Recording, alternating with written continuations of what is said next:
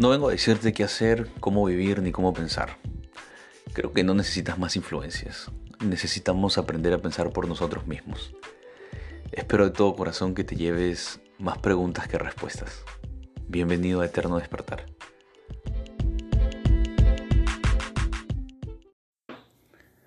Me da gusto volver a encontrarnos en un nuevo capítulo de Eterno Despertar. Espero que hayas disfrutado los tres capítulos anteriores, que hayan sido de aporte, que hayan sumado a tu vida, a tu visión, a la forma en que has estado interpretando las cosas, las cosas que han venido sucediendo en tu vida y que de alguna forma te hayan mostrado algunas posibilidades que no hayas estado viendo o te haya planteado algunas preguntas que no te hayas estado haciendo. El día de hoy me parece importante hablar acerca del perdón. Mucha gente me venía dejando algunos temas que le hubiera gustado que, que vaya tocando y los voy a tocar. Sin embargo, cuando me preguntan, Leo, ¿cada cuándo vas a subir un audio? Cada cuanto tenga algo importante que decir, según yo. Cada vez que sienta que hay algo que quiero compartir, voy a sentarme a grabar un audio como el día de hoy. Y venía teniendo algún, un par de conversaciones en los últimos días que me dejaban pensando en, el tema del perdón, que es tan, eh, que es tan anhelado el día de hoy. De hecho, el perdón es una gran virtud que tiene el ser humano para deshacerse de algunas emociones, para deshacerse de algunos hechos, para deshacerse de algunas explicaciones y para poder seguir adelante. El perdón es sumamente importante para conectarte con la paz, para conectarte con la tranquilidad. Y vaya que quien no quisiera estar un poquito más tranquilo, sentir un poquito más de paz, ¿verdad?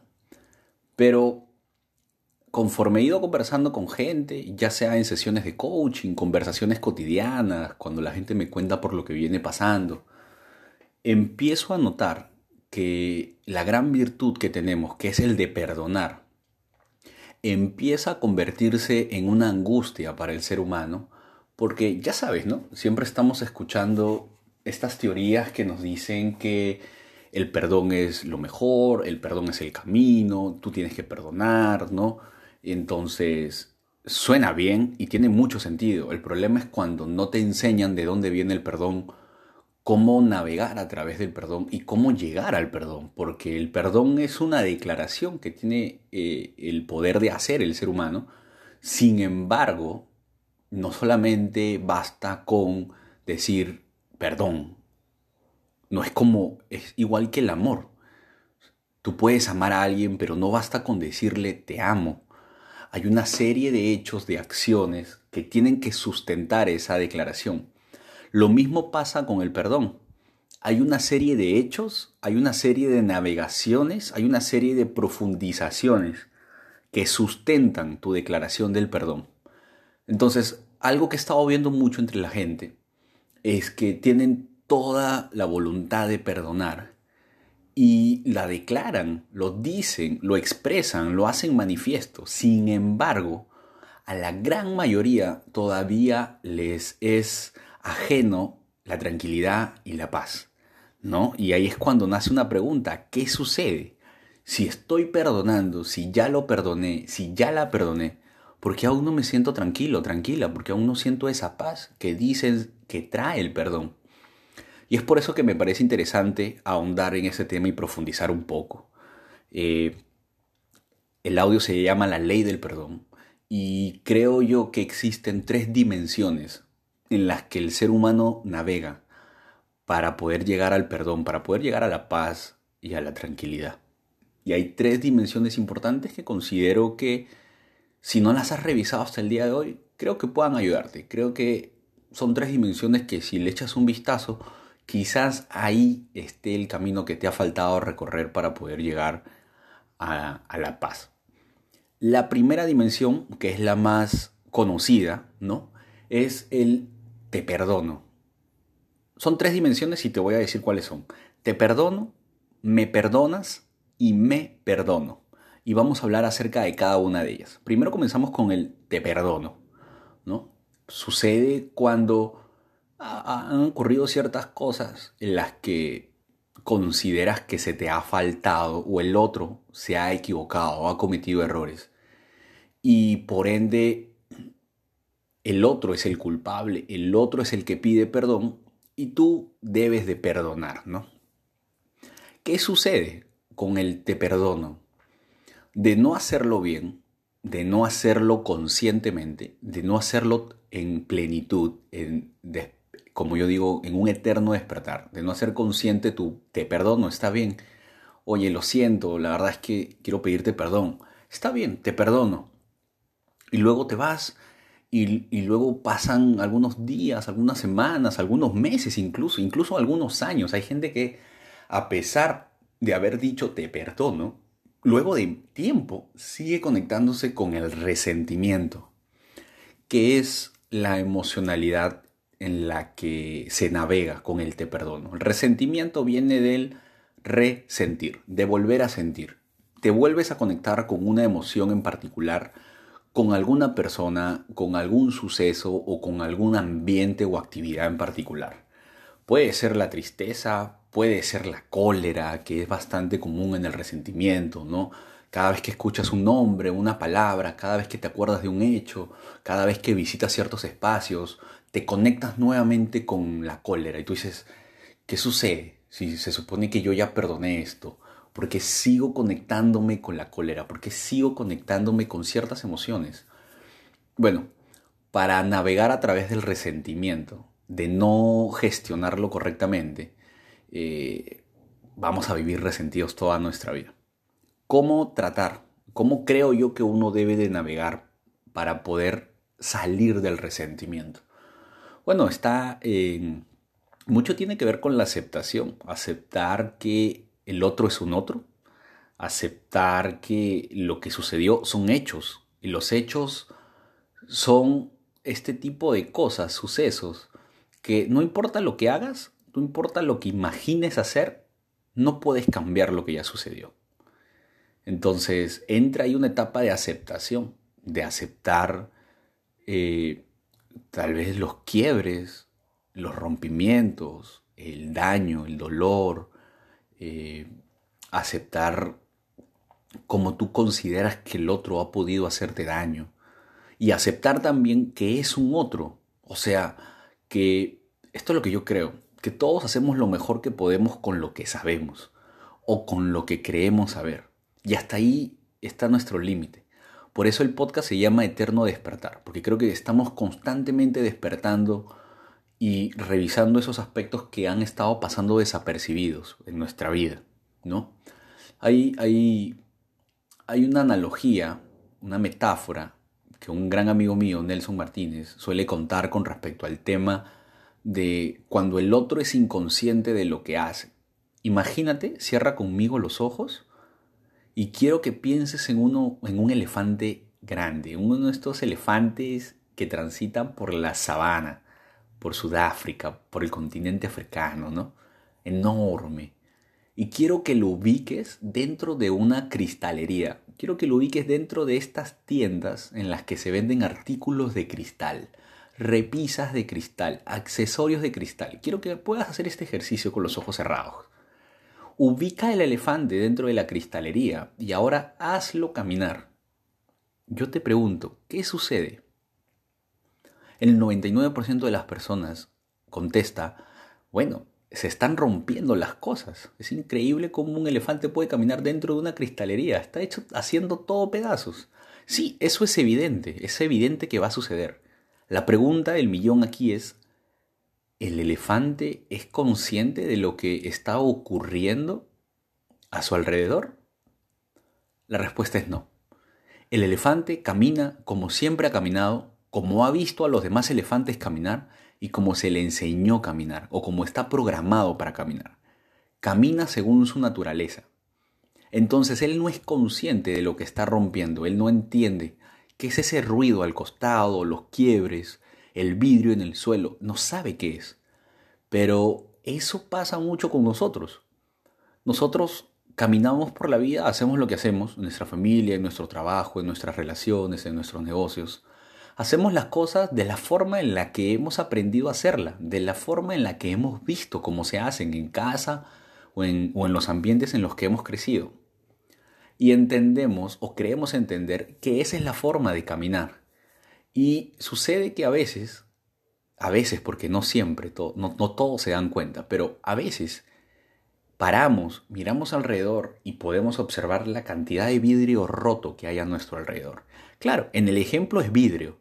En nuestra vida suelen ser relaciones, en nuestra vida suelen ser oportunidades, en nuestra vida suelen ser eh, personas, en nuestra vida suelen ser familias, en nuestra vida suelen ser equipos que hemos roto conforme hemos venido caminando de la forma en la que hemos aprendido a caminar. Ese nivel de aprendizaje se llama cuando eres inconsciente de tus incompetencias. A eso es lo que me refiero cuando uno hace lo mejor que puede con lo que cree saber. Porque a veces somos inconscientes de las cosas que vamos rompiendo alrededor. Y cuando tú entiendes este concepto, empiezas a ver al otro con más ternura. Empiezas a ver al otro con estos ojos que te dicen, Sí, yo en algún momento de mi vida a lo mejor he también he roto cosas sin ser consciente de las que las está rompiendo. A lo mejor yo también he venido rompiendo relaciones o rompiendo nexos, lazos, negocios, familias y no sabía lo que estaba haciendo, creía que lo estaba haciendo bien o que era normal. Si tú logras ver al otro con esos ojos, estás mucho más cerca de que la declaración de el te perdono sea plena mucho tiene que ver también el orgullo. Hay mucha gente que es incompetente para declarar te perdono por el orgullo, porque consideran que se ven más débiles, porque consideran que se ven vulnerables, porque consideran que el otro puede aprovecharse de ellos, ¿no? Entonces, hay tres cosas, hoy un par de cosas que hay que revisar con la declaración del te perdono para hacerlo pleno. La aceptación de los hechos, que no van a cambiar la aceptación del otro como un otro, como alguien que hace lo que hace por lo que sabe. Y ahí hay una gran responsabilidad con lo que ponemos en nuestra mente, porque no se trata solamente de ir perdonando a la gente porque, bueno, no sabe hacerlo, ¿no? No, sino que es responsabilidad de cada uno de nosotros que estamos escuchando este audio de poder revisar qué tipo de información ponemos en nuestra mente qué tipo de cosas venimos escuchando constantemente, a qué tipo de situaciones estamos expuestos y qué estamos aprendiendo de ellos. Es importante, eso es algo de lo que sí está dentro de tu círculo de influencia. Pero bueno, ese es el ciclo o la dimensión del te perdono. Revisa la aceptación de los hechos, échale un vistazo a cómo está tu aceptación del otro como un otro, cómo validas de que el otro pueda hacer las cosas diferentes a ti, tenga creencias diferentes a las tuyas, se maneje en este mundo de forma diferente a ti porque eso es un hecho. Nosotros no vemos las cosas como son, solamente vemos las cosas como somos. No puedo decirte cómo es el mundo, solamente puedo decirte cómo lo observo yo. Cuando entiendes eso, estás mucho más cerca de que la dimensión del te perdono sea más plena. La segunda dimensión es el me perdonas. El me perdonas es cuando ya el otro no es el culpable, sino tú eres el que está en falta. Estamos en medio de un contexto en el que eres tú el que cometió el error, el que se equivocó o el que probablemente le hizo daño al otro o a la otra persona.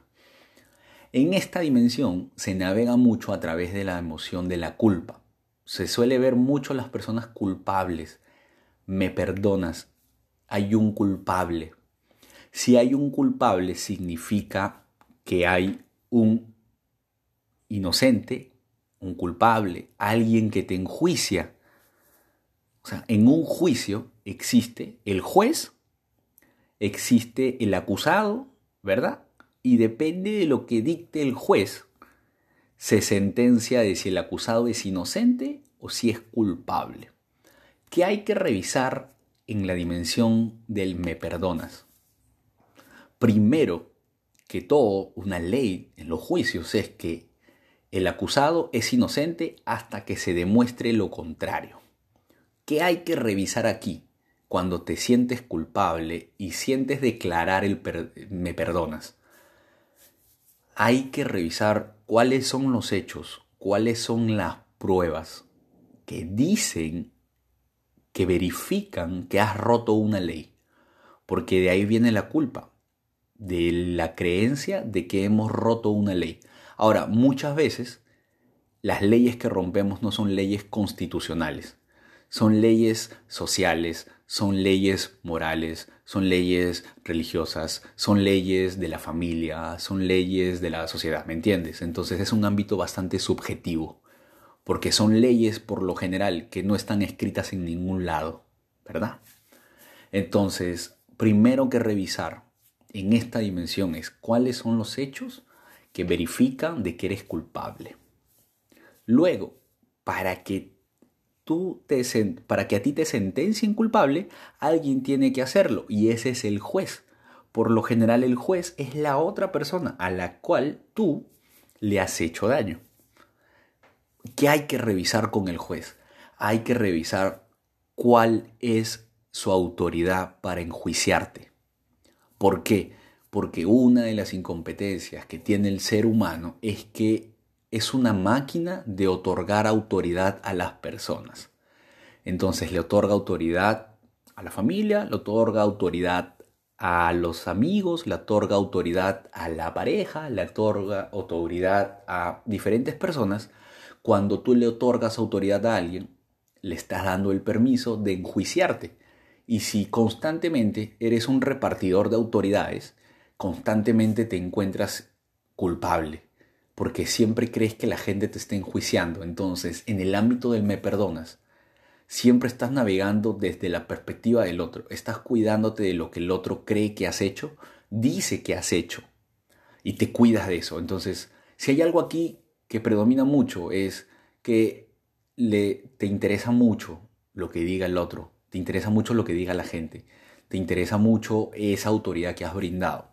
Por ejemplo, si yo estoy conduciendo, ¿verdad? En la vía, a toda velocidad, y un policía de tránsito me detiene y me pide mis papeles, yo no puedo cuestionar su autoridad, porque él es una autoridad constitucional. Él tiene toda la autoridad de la ley para enjuiciarme y para ponerme una papeleta, para llevarme a, la comisaría o a las entidades respectivas, ¿verdad? Sin embargo, eso no ocurre en el día a día. En el día a día haces cosas, piensas cosas, te manejas de una forma en la que, oh, casualidad, te voy a decir un secreto, vas a encontrarte con mucha gente que no está de acuerdo con lo que haces, con la forma en cómo manejas tu familia, tus relaciones, tu matrimonio, tu negocio, tu casa, tu vida. Y si le otorgas autoridad, a pesar de que probablemente no, la, no, debería tenerla, eh, vas a terminar sintiéndote culpable. Vas a terminar sintiéndote culpable. Entonces, hay que revisar en, el, en la dimensión del me perdonas cuáles son los hechos que te hacen culpable y cuál es la autoridad. ¿Cuál es la autoridad ahí? O sea, ¿de qué forma otorgas tu autoridad a la gente? ¿De qué forma? Y aquí, y esto es un, este es un ámbito en el que a mucha gente esto va a ser un dolor de cabeza, porque incluso puedes llegar a cuestionar la autoridad que puedan tener tus padres sobre ti. Entonces ahí entra sobre qué ámbitos de la vida sí tienen la autoridad tus padres para enjuiciarte y en qué ámbitos de tu vida no tienen autoridad. En qué ámbitos de tu vida tu profesor tiene autoridad para enjuiciarte y en qué ámbitos de tu vida no. En qué ámbitos de tu vida tu pareja tiene autoridad para enjuiciarte y qué otros ámbitos de tu vida no la tiene. En qué otros ámbitos de tu vida la gente tiene eh, la autoridad para enjuiciarte y en qué otros ámbitos no. Esto es importante de revisar. Porque si no te vas a pasar, te vas a pasar la vida entera pidiendo perdón. Perdóname, perdóname, perdóname por el simple hecho de que otorgas autoridad, no fundas el juicio que se te hace, no tienes pruebas verídicas de que eres culpable, pero como no lo haces pleno, no haces consciente este ejercicio, caes en la culpabilidad. Hay mucha gente que vive culpable, vive culpable. Y la tercera dimensión es el me perdono. Creo yo que es la dimensión más profunda de las tres, porque las primeras dos tienen que ver con el otro, con cómo lo recepciona o cómo lo brinda. Pero la tercera tercer dimensión, la tercera dimensión, me perdono, tiene que ver enteramente contigo, con tu gestión. Y en el me perdono hay muchísimas emocionalidades que entran. Hay tristeza, hay cólera, hay frustración, hay ansiedad, hay culpa, hay decepción, hay un sinfín de emociones. ¿Cómo navegar a través de la dimensión del me perdono?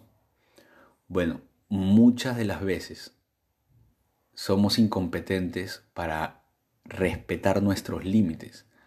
Entonces tú entras en esto que llaman la gente conflictos internos, crisis existenciales, ¿no?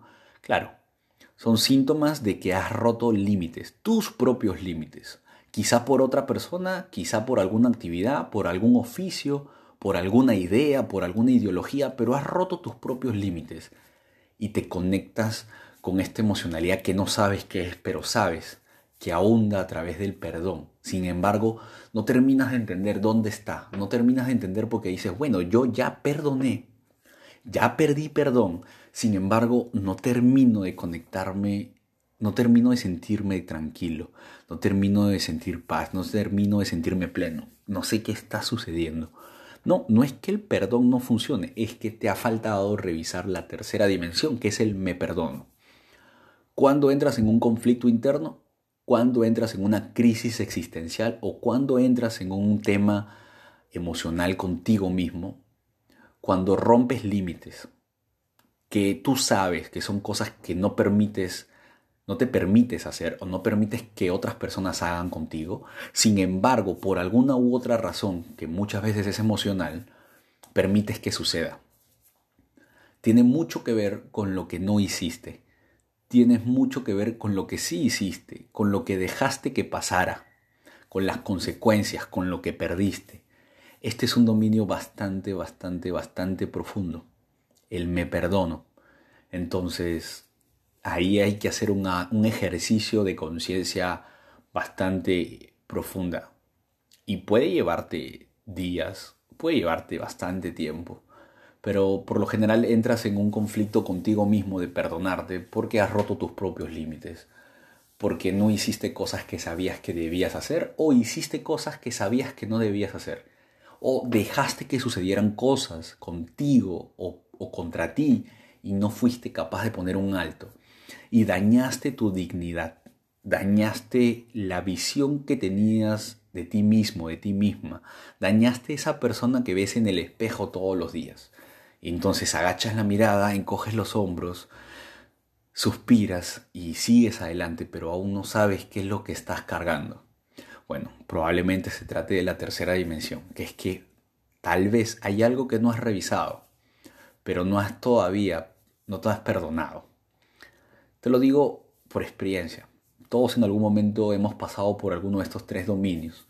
Hay gente, por ejemplo, que es muy competente para la primera dimensión, por ejemplo, yo, yo, es muy poca la gente a la que yo le guarde rencor, la verdad. De hecho, si tú me preguntas en algún momento, ¿a quién le guardo rencor? ¿O a quién, o quién me falta perdonar? No se me viene nadie a la mente. No, no, no se me viene nadie a la mente eh, que yo diga, jamás lo voy a perdonar, jamás la voy a perdonar. No hay nadie. O sea, no, no tengo un perdón guardado.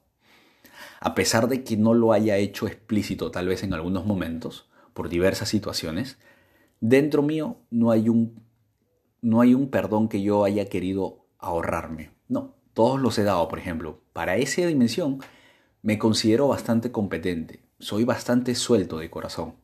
No me cuesta, me cuesta mucho guardarle rencor a alguien. Sin embargo, los siguientes dos, los siguientes dos, las siguientes dos dimensiones pueden ser críticas, porque no soy tan competente en la segunda dimensión, por ejemplo me, me, cuesta o me pesa saber que otra persona no ha logrado perdonarme o no me puede perdonar no me va a perdonar. Eso me pesa más que guardarle rencor a otra persona. Y luego de un tiempo atrás pude revisar que también tenía un tema conmigo, con, con que no me estaba perdonando algunas cosas, algunos límites que quebré, algunas cosas que no hice, algunas cosas que hice, algunas cosas que dejara que pasaran y se me fueron de las manos y las tenía en las manos y, por alguna u otra razón no tomé acción. Y he tenido que entrar en un ámbito de perdón hacia mí mismo y es un, es un, es un proceso es un proceso denso. Mucha gente me dice, Leo, ¿cuánto tiempo me va a tomar perdonar? ¿Cuánto tiempo me va a tocar conectarme con el perdón? ¿Cómo hago para conectarme con la paz más rápido? Es un proceso.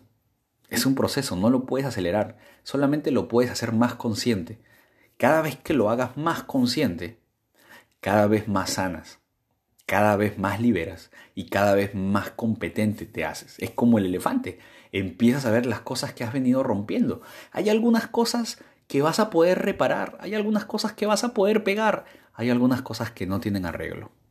Y eso, poder, poder definir, poder darte cuenta de, eso, de esos niveles, es un proceso. No lo apures, hazlo consciente, siéntelo, pero luego gestiónalo y hazlo consciente con estas pautas que te estoy dando que creo que te pueden ayudar.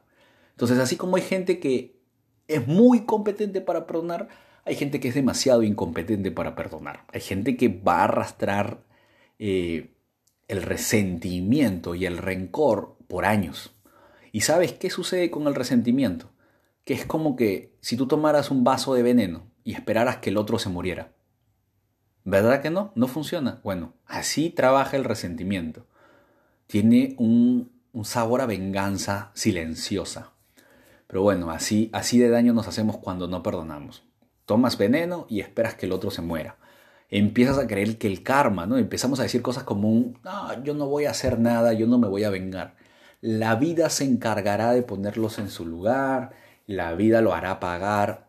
Eso es resentimiento. Lo siento, es resentimiento. Esperar que el karma haga su trabajo es que es un claro, claro índice de que estás resentido o resentida. Y hay que, y hay que revisar ahí. Así como hay gente que es muy competente para pedir perdón, hay gente que es muy incompetente para pedir perdón. ¿Cuál eres tú? Y así como hay gente que es muy competente para perdonarse, para aceptar el proceso, para aceptar que no sabía. Porque así como en la primera dimensión tú perdonas al otro porque entiendes que es un otro y que no sabía, en la tercera dimensión pasa lo mismo, solo que pasa contigo. Te ves y dices, bueno, no sabía, no sabía lo que hacía, o tal vez sí sabía, pero no sabía cómo pararlo, no sabía cómo hacerlo mejor, no, no tenía la fuerza, no tenía la voluntad, no tenía el coraje, y terminó sucediendo y tienes que verte también. O sea, si eres capaz de ver al otro con ternura y con compasión, tienes que ser capaz tú también de verte a ti mismo o misma con ternura y con compasión. De ahí viene el me perdono, de validarte también como un aprendiz eterno. Estoy eternamente despertando, es parte del proceso. Tus errores no te definen, simplemente marcan una pauta de lo que has venido aprendiendo y lo que se espera que hagas mejor en adelante. ¿Ok? Así que te dejo estas tres dimensiones. Probablemente nunca antes lo hayas escuchado, pero espero que te sirvan. Preguntas. ¿Ya perdonaste? ¿Cómo perdonaste? ¿Aceptaste que el otro es un otro? ¿Realmente ya no estás resentido? ¿No esperas que el karma o la vida o Dios o la naturaleza o la energía haga su trabajo? Son índices de resentimiento. En el segundo en la segunda dimensión. ¿Qué tan competente eres para pedir perdón? Para decir, me perdonas, para aceptar que probablemente te equivocaste, para aceptar no la culpa, aceptar la responsabilidad, que es diferente. Aceptar la culpa es sentenciarte. Aceptar la responsabilidad es hacerte cargo de tus hechos. Es hacerte cargo de tus hechos. Es hacerte cargo de las cosas que puedes solucionar, solucionarlas que puedes reparar, repararlas, y que se rompieron y nunca más serán lo mismo, también hacerte cargo de eso y vivir con eso. ¿Ok? Es parte de la vida, parte de las cicatrices, parte de la trayectoria que tenemos en este mundo. Y en la tercera dimensión te dejo las preguntas de si hay algo que no te has perdonado hasta el día de hoy. ¿Qué límites dejaste pasar? ¿Qué límites quebraste? ¿Qué cosas no hiciste? ¿Qué cosas dejaste que pasaran contigo? a través de ti, contra ti, y no fuiste capaz de detenerlo. Revisa esas cosas, hazlo consciente y estoy seguro que cada vez más vas a estar cerca del perdón. Espero que han pasado casi 30 minutos y llegaste hasta este, esta parte del audio. Te agradezco y te felicito. Es un audio mucho más largo que los otros tres, pero porque creo que tiene un nivel de importancia mucho más grande. que los últimos tres temas que toqué. Revísalo y si de alguna forma esto te ayudó, házmelo saber por algún medio, por alguna red social, por algún mensaje. Siempre estoy contestando los mensajes. Si esto te gustó y te sirvió, compártelo para que alguien más lo escuche y déjame saber cómo es que este audio pudo haber cambiado, no tu vida, sino la forma en cómo la estabas afrontando. Te deseo mucha paz y mucha tranquilidad.